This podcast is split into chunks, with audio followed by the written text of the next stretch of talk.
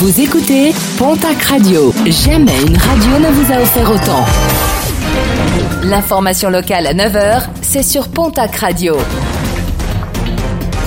Bonjour Jean-Marc Courage Sénac. Très belle matinée. Vaste opération des pompiers et des policiers municipaux en plein centre-ville de Dax hier après-midi.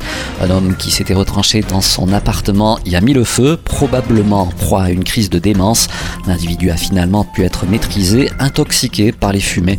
Il a été conduit aux urgences de l'hôpital d'Aqua. Quatre pompiers ainsi qu'une habitante de l'immeuble ont également été incommodés par les fumées. Un nouvel accident de la circulation déploré à Orlex au carrefour de la RD2 avec la RN 21. Un poids lourd a traversé la chaussée sans voir arriver une voiture qui, en voulant l'éviter, s'est retrouvée déséquilibrée avant de percuter une autre voiture arrêtée à un stop.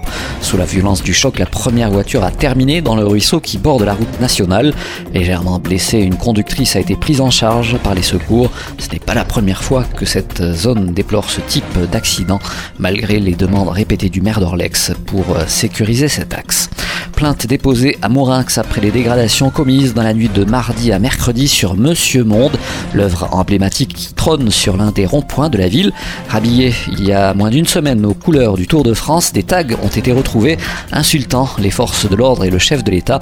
Également dessiné un organe qui prouve que Monsieur Monde est bien un monsieur. Le maire promet de son côté l'installation prochaine d'une caméra de surveillance. La phase 4 du déconfinement est entrée en vigueur hier en France, sauf dans les Landes, toujours confronté à un taux d'incidence très élevé par rapport à la moyenne nationale. Le département va rester en phase 3 au moins jusqu'au 6 juillet inclus.